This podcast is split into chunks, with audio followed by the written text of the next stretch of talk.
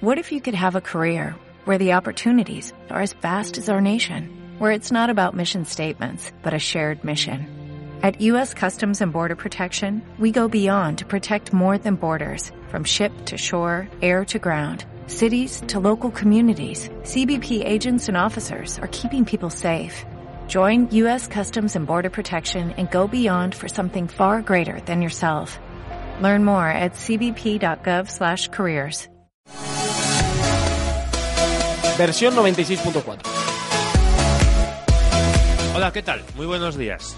Es viernes, son las doce y media del mediodía y estamos a 23 de noviembre. Pero no me voy a enrollar, ¿eh? Ya saben, nos pueden buscar en arroba tu radio en Twitter, facebook.com barra tu radio y en iBox y en iTunes Store pueden poner pues versión 96.4 y nos encuentran todos, absolutamente todos los programas que hemos hecho a través de pues este versión 96.4 la 96.4 de la FM a la besa. Venga, que nos vamos hasta Bilbao. Pues el día 26, el lunes de este mes, toda la gente tiene, bueno, más que el día 26, esa semana entera. Del 26 al 2 de diciembre en Bilbao tenemos los que somos aficionados a los videojuegos y no solo a los videojuegos, sino al tema de las nuevas tecnologías, que es lo que hablamos en este programa, en esta versión 96.4, pues tenemos una cita ineludible. O sea, no podemos faltar. Tenemos que ir al mm, Fan and Serious Game Festival que se va a celebrar en Bilbao. Bueno, tenemos cosas, tenemos bueno, tenemos torneos, tenemos eh, conferencias, tenemos mesas de debate, todas interesantísimas y durante toda la semana. ¿eh? Y bueno, eh, como colofón para mí, bueno, Anthony Daimiel, un grande de la prensa, bueno, pues que ha puesto su voz para el NBA 2K13 y que nos va a hablar de su experiencia. Pero antes de eso, hay muchas cosas y para conocerlas vamos a hablar con el director del festival, con Alfonso Gómez. Alfonso, ¿qué tal? Muy buenos días.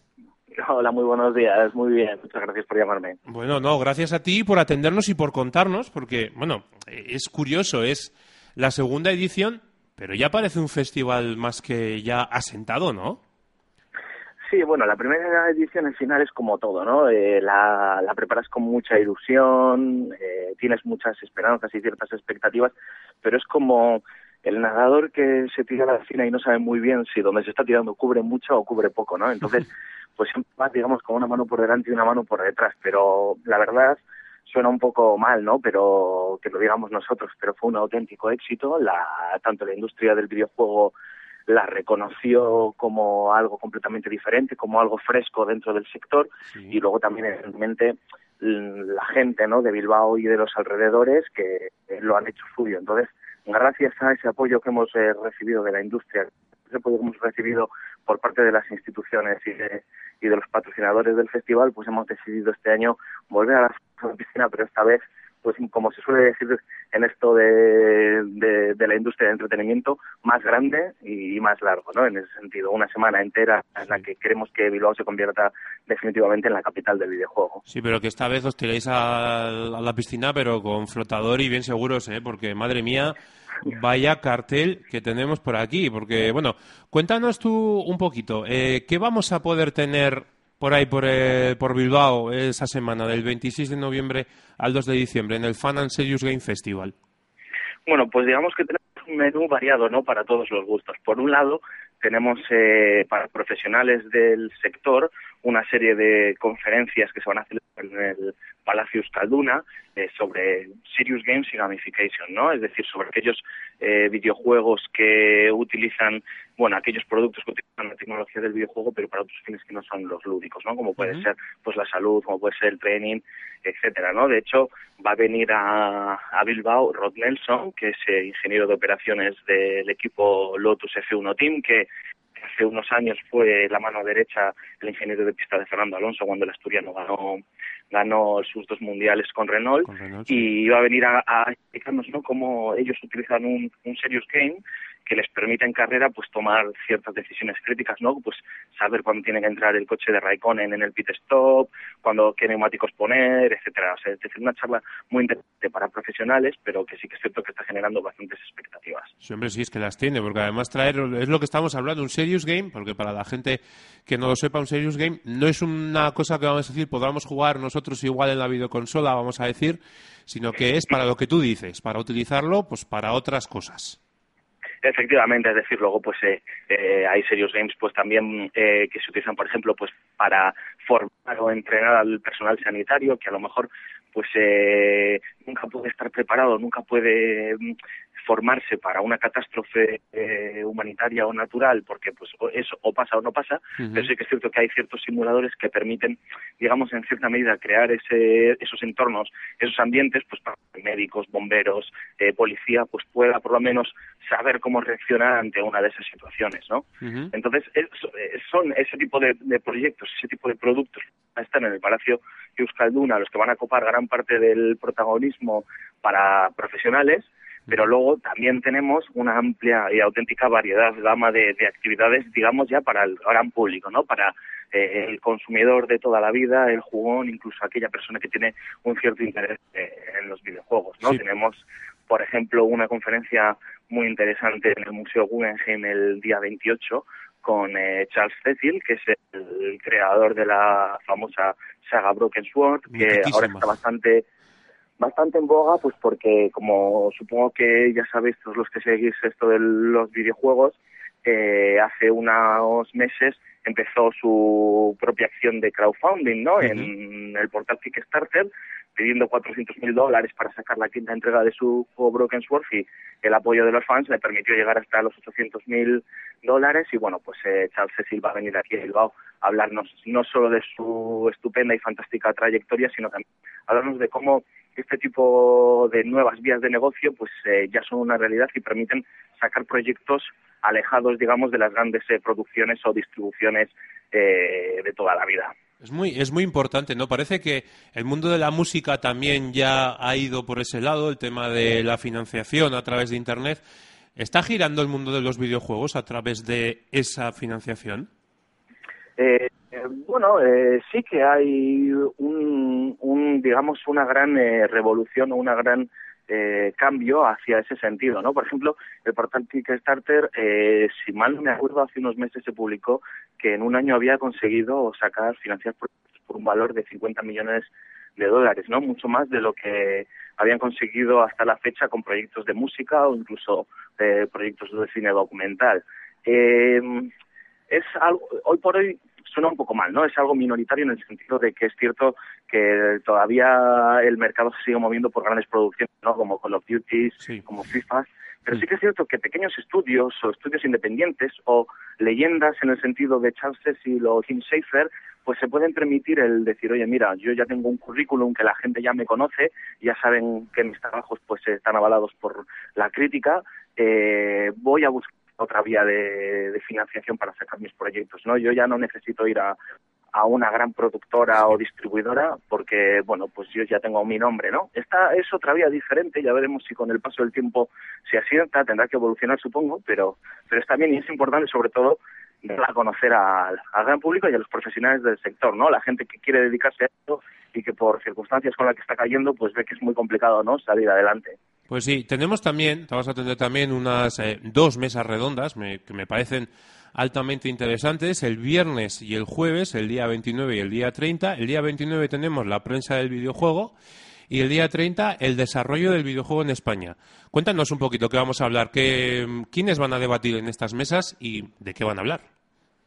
Pues mira, en la, por, por ir con orden cronológico, en la de la prensa del videojuego van a venir eh, periodistas o los directores de algunos de los principales medios sobre prensa especializada sobre videojuegos en nuestro país, ¿no? Pues vamos a tener a gente de Vandal, a gente de, de la recién estrenada IGN, eh, va de juegos, eh, incluso la revista oficial PlayStation. Vamos a tener también a Julen Zavalla, que es el, uno de los periodistas y responsable de, de, tecnología en la Agencia Vasca de Noticias. Y, y básicamente lo que van a hacer va a ser un poco analizar cuál es la situación de de la prensa del videojuego hoy por hoy, ¿no? Tan criticada algunas veces, denostada otras, lo que al fin y al cabo sigue siendo necesaria eh, no solo para las compañías para dar a conocer su producto, sino para que el propio eh, usuario, consumidor final, conozca ¿no? de buena mano lo que se está cociendo en la industria del videojuego y qué eh, estos merecen la pena o no merecen la pena pues adquirir. Entonces, pues va a ser una mesa de debate muy distendida eh, en la que bueno pues van a analizar el presente van a analizar el futuro eh, de la prensa del videojuego van a intentar dar claves incluso supongo que se hablará también de consejos para esos periodistas que quieren dedicarse a la prensa del videojuego igual que hay periodismo deportivo por ejemplo. Pues Eh, una mesa muy recomendada no solo para para gente que tenga interés en el periodismo, sino incluso para eh, la gente que sigue sus portales y la apetece de buena mano pues cómo, cómo se trabaja, ¿no? Sí, efectivamente. Y el desarrollo del videojuego en España, cuéntanos, porque a mí cada vez que hablamos del desarrollo del videojuego en España me viene a la mente comandos.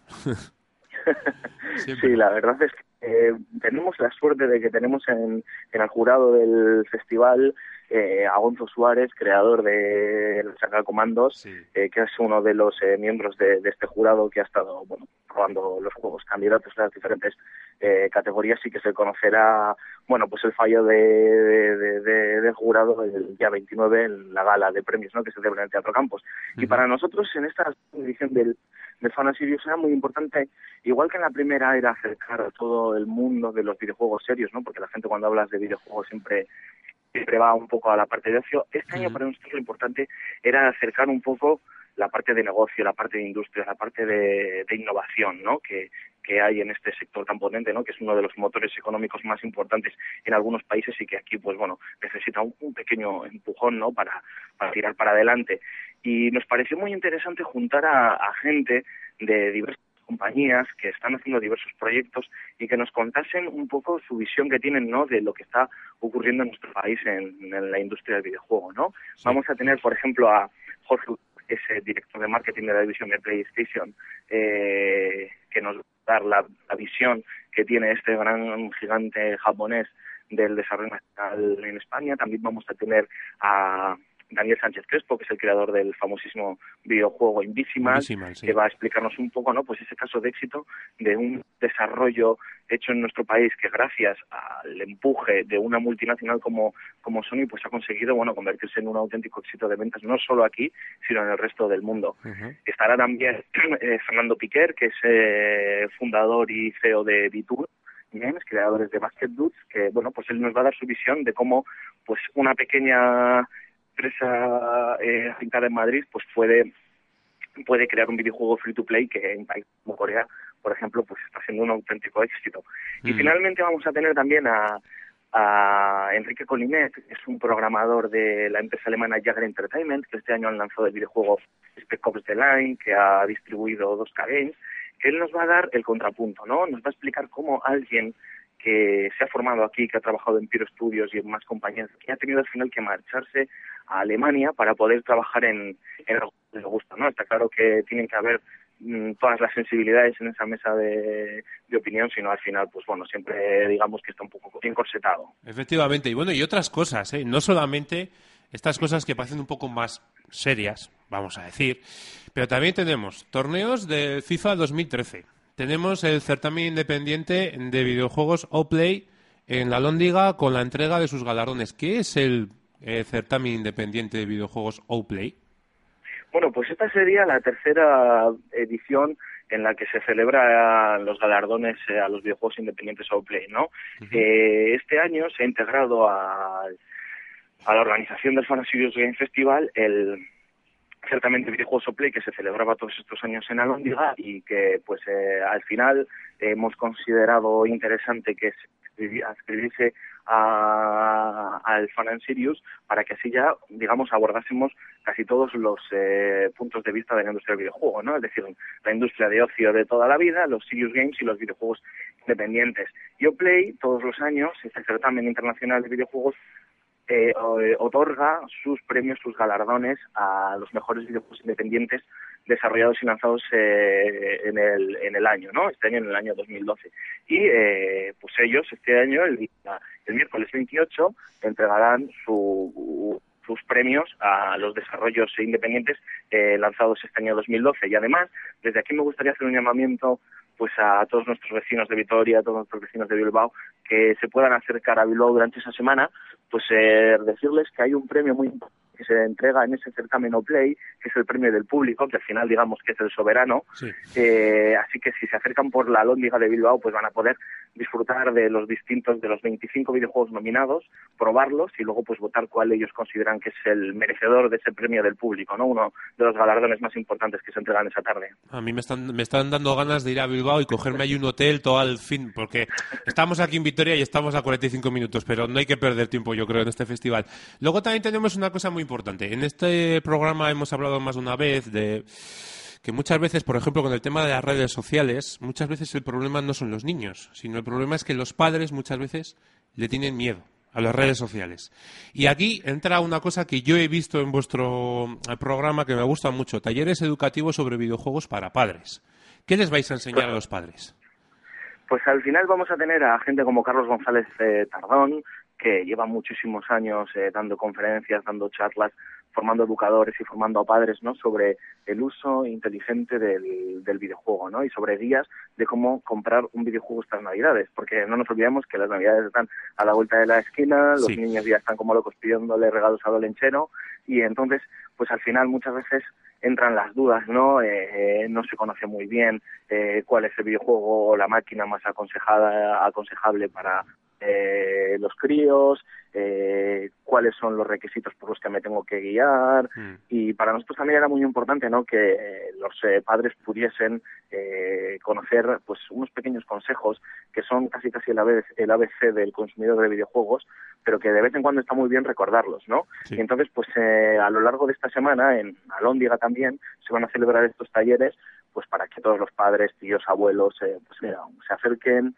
y pregunten sus dudas y sobre todo lo que tú dices, ¿no? Quiten ese miedo a la adquisición de un videojuego para, para tu hijo, porque si tú al final compras el videojuego adecuado para él, no, no te vas a confundir nunca, evidentemente. efectivamente.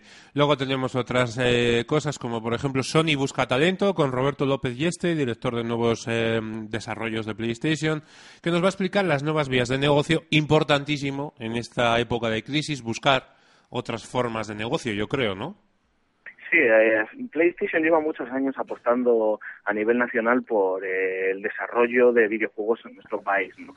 Y para nosotros era muy importante ponerles el, el micrófono, ponerles el altavoz y que ellos viniesen y contasen, pues como tú has dicho, ¿no? Eh, cuáles son esas nuevas vías de negocio que han abierto, cuáles son el perfil del talento que están buscando, es decir, darse a conocer eh, a los desarrolladores que tenemos aquí en Euskadi que sepan que ellos, eh, si, si quieren y si bueno, si cumplen los requisitos, evidentemente, pueden eh, pensar incluso en, en desarrollar videojuegos que luego pues Sony va a producir para sus PlayStation 3, PSPs, etcétera, ¿no? Sí, sí. Eh, además en esa mesa va a estar, bueno, en esa charla va a estar DigiPen, la universidad de videojuego que tiene la sede aquí en Vizcaya, en Ciervana, eh, que también puede dar un poco su visión ¿no? del perfil del profesional eh, que desarrolla videojuegos ahora en el, en el siglo XXI.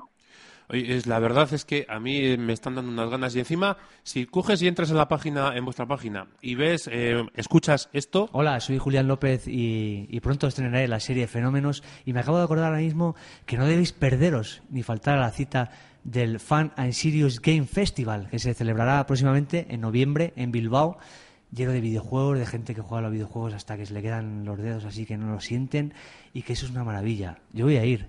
¿Y tú? también tenemos, vamos a tener buen humor también, ¿no? En el, en el Game and Serious. claro, sí, por supuesto. A ver, al final esto es una industria muy seria, pero los videojuegos están para pasar muy buenos ratos, para Sí. divertirnos, sirven para eh, desconectarnos y, y descansar y evidentemente no puede faltar el buen rollo y el buen humor, ¿no? Y Como pues, eh, como Julián nos haya dedicado un mensajito eh, animando a que la gente se anime a acercarse a Bilbao, pues imagínate, para nosotros como organización, pues es todo, todo un orgullo, ¿no? Hombre, a mí, me, a mí es que a mí ya me habéis ganado. A mí me... Julián López, eh, videojuegos. Y luego encima me dices que el día 1, que es sábado, que no tenemos ninguna excusa para irnos hasta allí. Tenemos la mesa eh, baloncesto y videojuegos, donde el popular periodista deportivo Antonio Daimiel, todo el mundo que, vamos a decir, sabe baloncesto o conoce el baloncesto, conoce a Antonio Daimiel. Eso no hay ninguna vuelta que darle aquí. Y a mí ya me habéis ganado porque yo he sido, lo he reconocido un montón de veces en la radio, he sido de los que han seguido a Antonio de Miel junto con Andrés Montes en esas noches en las que veías la NBA solamente por escucharles a ellos dos y encima eso, encima el NBA 2K13, son los que somos usuarios también, nos va a hablar sobre su participación en el doblaje de ese videojuego y además va a estar acompañado de figuras del baloncesto nacional e internacional. ¿Sabemos alguna de esas figuras o lo dejamos ahí en suspenso para que la gente vaya a verlo? Bueno, es un poquillo de sorpresa, ¿no? Es cierto que estamos eh, eh, ultimando la producción de, de, esa mesa que para nosotros pues fue como algo caído del cielo, ¿no? El año pasado iniciamos eh, un ciclo que se llamó Cine y Videojuegos y tuvimos a Jaume Balagueró, por ejemplo, que vino a hablarnos de cómo pues los videojuegos habían influido en sus últimas películas, como Rec, por ejemplo. eh, y finalmente, bueno, el colofón a ese ciclo lo puso Justin Richmond, director del videojuego Uncharted, que nos habló de cómo pues eh, se puede hacer una gran superproducción de, de videojuegos, ¿no? Hoy por hoy, ¿no? Y para nosotros es muy importante seguir manteniendo ese ciclo, ese momento en el que eh, eh, cosas a lo mejor que no tienen por qué estar ligadas a los videojuegos, al final se han hermanado y demuestra que todos los públicos pueden tener siempre, pueden encontrar su videojuego, ¿no? Y este año dijimos, ¿por qué no hacemos algo con el deporte? Y mira, nos vino como caído del cielo, ¿no? Que sí. una de las franquicias más poderosas de la industria del videojuego, como es NBA 2K, este año llegase traducido y doblado al castellano por cracks como Antonio Daimiel, pues dijimos, vamos a hacer algo con el básquet. Bueno, pues mira, hablamos con Antoni, le propusimos la idea. Y bueno, estamos cerrando más periodistas potentes que queremos que estén en esa charla porque al final también queremos que se hable de baloncesto, ¿no? Que se hable de NBA, sí. de qué va a pasar, a ver si los Grizzlies este año van a dar la campanada, si los Lakers eh, les ha venido bien. El cambio de entrenador. entrenador bueno, pues muchísimas curiosidades, es decir, es un ciclo de videojuegos y de deporte, pero que al final pues está abierto a, to a todos los públicos y sobre todo a todos los amantes del básquet y de, y de la NBA. Así que sí que os invitamos desde el Fan Sirius a todos a que os acerquéis al Guggenheim el sábado 1 de, diciembre a las 6 de la tarde porque vamos a pasar vamos una, un, una tarde muy entretenida. No hay, no hay ninguna excusa, tenemos nada, la autopista, 40 minutos desde aquí, desde Vitoria, no hay ninguna excusa para no ir hasta allí. El único ya, eh, simplemente decirme, ¿hay que inscribirse o algo para estas cosas? Bueno, pues eh, para todas las eh, conferencias que no son las profesionales de Serious Games, eh, la entrada es libre, ¿no? Lo que pasa es que el aforo es eh, limitado. En el Guggenheim estamos hablando de unas 300 personas. Uh -huh. eh, las mesas redondas de, de, periodistas y de Sony Busca Talent, bueno, Sony Busca Talent es el Guggenheim del Desarrollo Nacional, por ejemplo, que son en Alóndiga, estamos hablando de salas de 90 personas. Y entonces, bueno, pues eh, no hay que inscribirse en ningún lado. El que quiera acercarse se acerca y puede entrar, pero sí que al final, como todo, eh, sabiendo que puede haber muchísima interés, muchísima demanda, pues estar un, un poquito antes de la hora para no quedarte sin... Sin, sin dejarle, sin quedarte con, su, eh, con, tu sitio. Efectivamente, oye, pues muchas gracias. Yo ya lo he dicho, yo me voy a coger un hotel allí y me voy a quedar toda la semana. Muchísimas gracias, Alfonso. Y nada, seguiremos hablando para ver cómo sigue el festival, ¿vale? Muchísimas gracias a vosotros, Agur. Venga, Agur. Por primera vez llega MediaMark Black Friday Sale. Ahorra ya en tus compras de Navidad con un tablet Samsung Galaxy Tab 2 de 8 GB por 179 euros. Solo hasta el 26 de noviembre en MediaMark. Yo no soy tonto. Interesante, ¿eh? Interesante, muy interesante esto de los videojuegos. Eh, más que de los videojuegos, de los Serious Games. Esto que estábamos hablando de pues estos videojuegos, vamos a decir, estos simuladores que sirven, por ejemplo, para que un ingeniero pues pruebe el coche en ciertos circuitos. Pero vamos a hablar con mis compañeros hoy un poquito menos, ya lo siento, pues que estaba interesante la entrevista. Rubén Herrero, que es profesor de programación en Tecnos e ingeniero informático y, como decíamos la semana pasada, padre. Muy buenos días, Rubén. Eh, bueno, buenos días.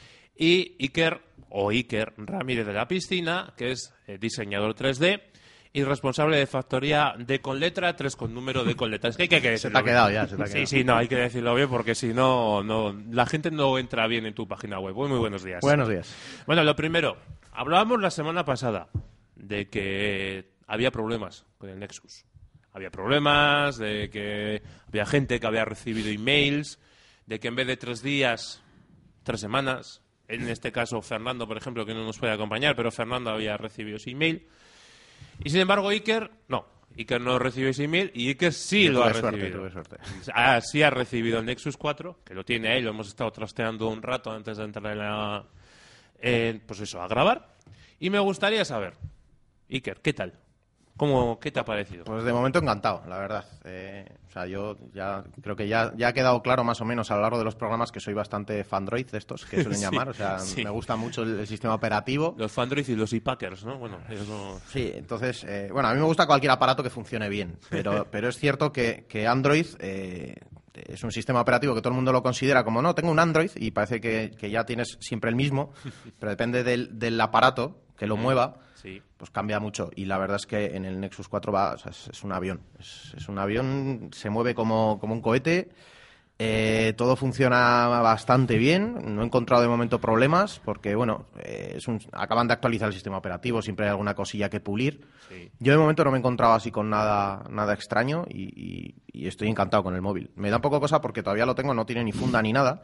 Se supone que es un móvil, es muy bonito. O sea, a mí estéticamente ya Sí. lo veo para competir contra el iPhone 5, Además- que me parece precioso. Además de muy bonito, muy integrado veo los botones, por ejemplo. Sí, sí, Tienes sí. que buscarlos. Mira, eso es, eh, hay un botón que, el botón de encender la pantalla, yo no sé si es que estaba acostumbrado a hacerlo de otra manera, pero parece que me cuesta un poquillo. Sí, Pero sí, bueno, también tengo yo unos dedazos que, que Bueno, puede ser. pero eso es una cosa que nos pasa a nosotros que somos así, que tenemos unas manos que, dedos choriceros, sí, sí. Palas, me cago en esos, y con perdón, que diría el otro. Y eh, claro, pues estos botones pequeños integrados nos cuesta. Eh, te iba a preguntar por los problemas, pero me dices que no. Eh, eh. el único de momento que me tiene un poco más preocupado, entre comillas, es la batería. Porque, claro, es cierto que hoy estoy en el tercer ciclo de carga, o sea, lo he cargado tres veces. Ajá, y lo tienes Y los primeros días eh, lo tengo desde el lunes. Eso es. Lo tendría.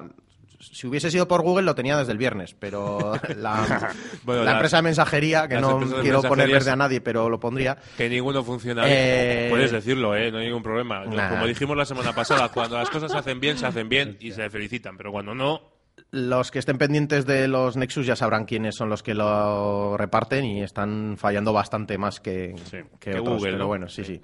Y, y la verdad eso, que, que de momento lo he cargado tres veces y, y bueno, decir que los móviles los primeros días tienes que cuidarlo un poquito, cargarlo a tope, dejar que se descargue, que se supone que ya no es necesario. pero, pero como cualquier cosa con batería, no Eso mismo, móvil, pero ¿no? siempre, siempre mejora. Y de hecho el sistema operativo también aprende un poco de, de cómo se va descargando y luego pues te va mostrando mejor el porcentaje y todo eso. Y sí que es cierto que el primer día me asusté porque para las 6 de la tarde lo tenía pulido. También es cierto que los primeros días le das más caña y lo tocas todo. Los ¿no? primeros días estás ahí todo el día, raca, raca, Claro, para, claro. otro, lógicamente. Pero bueno, y ayer, por ejemplo, me duró ya todo el día sin problemas. Entonces, bueno, eh, yo lo que pasa es que siempre estoy un poco agobiado con el tema de las baterías porque pues o, o trabajo delante del ordenador, que entonces no me preocupa, lo puedo cargar, o como tenga que estar en clientes y no pasas por casa en todo el día, Sí, eso es cierto. pues llega un momento en que te empiezas a agobiar, ya ves ahí el 10% y ya te empieza a temblar la mano, que son las preocupaciones estas que solemos decir, la preocupación del primer mundo, ¿no? Que dices, o sea, yo Sí. todo mi agobio aquí viene de la, de la batería del móvil. Es inmóvil, ¿no? Cierto. Y eso, entonces, pues bueno, y no tiene, no se puede cambiar la batería como en el iPhone y tal, todas esas Mm. cosas. Entonces, bueno, pero estoy encantado, ¿eh? De momento, la verdad es que no es por darle envidia a Fernando, menos mal que no está. No, es un bicho, es un Que ya he trasteado con él porque he tenido que, que enseñárselo, Has tenido que evidentemente. acercarte a CompuFix allí Sí, sí, a sí. enseñárselo, Pero que ¿no? no está descalzo, ¿eh? Tal cual, además, tuve que ir y, y- y para que enredase, pero, pero muy contento. Y, y creo que empiezan ya, eh, o sea, ya este, este tipo de Androids con, con esta, este acabado y, y esto empieza ya a ser un, un serio competidor realmente del iPhone. Es decir, a- al típico que, que dice yo no salgo del iPhone ni de coña porque me encanta. Ahora ya con estos puede empezar a tocarlo y decir, coño, responde igual, funciona igual, no peta, no tiene cosas raras. Rubén, ¿estás de acuerdo? ¿Te Sí, sí, ha parece mejorado, el móvil... sí. Ha mejorado mucho, además. Lo que hablaba, si es que el LG hace bonitas hasta las lavadoras. y, y es que es el LG, Sí, el diseño sí. es brutal. A mí me parece Life's Good. O sea, es que es, es genial. A mí me parece Sí, muy bonito. cierto, sí. O sea, yo veo el Samsung y en su momento el S2 era muy, a mí me parecía bonito y ahora veo el visto el Nexus y me parece muy chulo. Eh, explícaselo a la gente, para que la gente entienda un poco, mm, que no lo haya visto, más Dime. o menos cómo es. Porque, por ejemplo, hablábamos de que, la- de que el iPhone 5 Sí. es unibody, lo, lo de ser Sí. como muy bonito, esto también es unibody, no hay ningún tipo de No, diferencia. Realmente no. No, es, Eh, no es que llegue a ser unibody, porque, a ver, por ejemplo, en el Nexus 4 aquí, si miras en la parte de abajo, sí han copiado el tema de los tornillos estos con los Torque aquí abajo, donde el iPhone, que tienes los dos tornillos aquí donde la USB. Pero, por ejemplo, eh, lo que le estaba contando a Iker, ¿vale? Yo cuando estoy mirando los foros y tal, hay una web que lo han, lo han desmontado, lo han desmontado para verlo internamente. Y internamente tiene una... a ver, la pega que le ponían en la web es que está, las dos partes del móvil están unidas realmente por una, por una placa, por una placa, por una especie de faja, vamos a decir, de datos.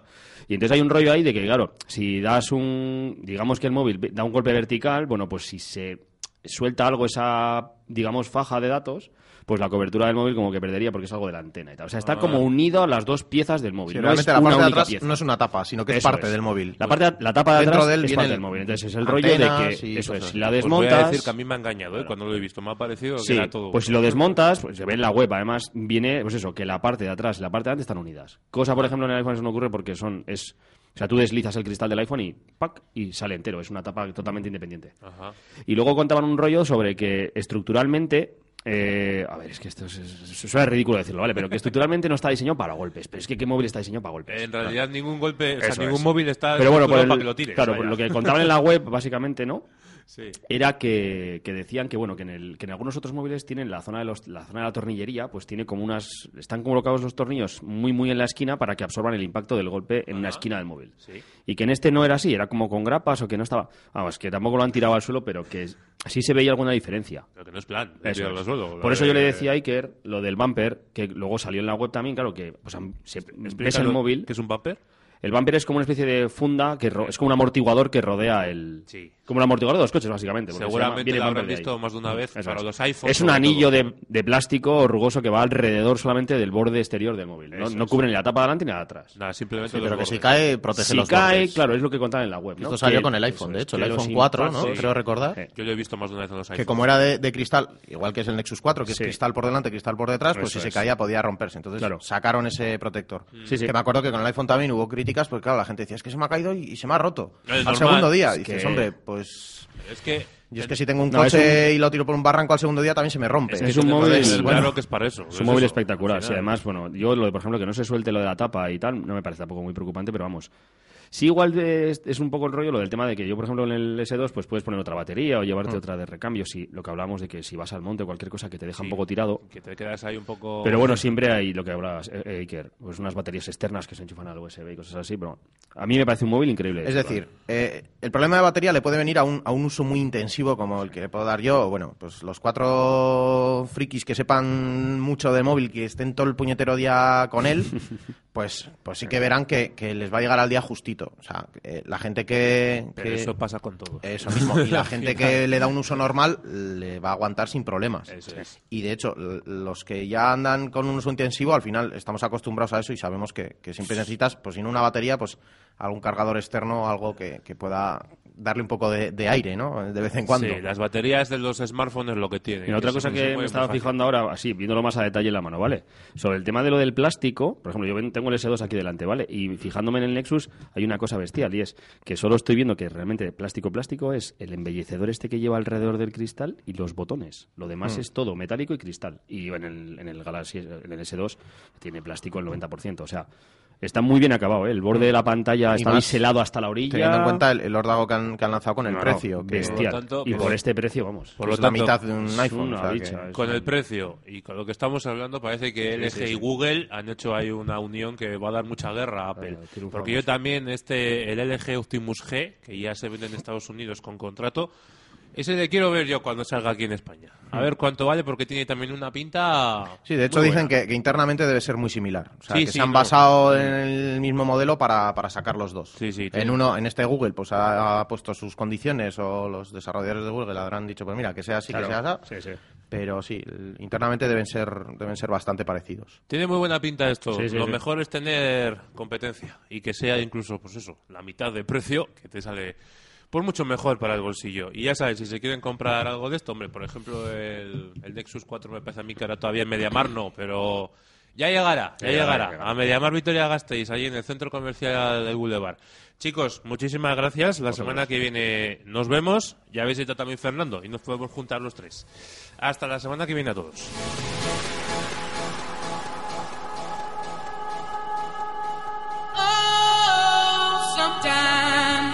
Get a good feeling. Yeah.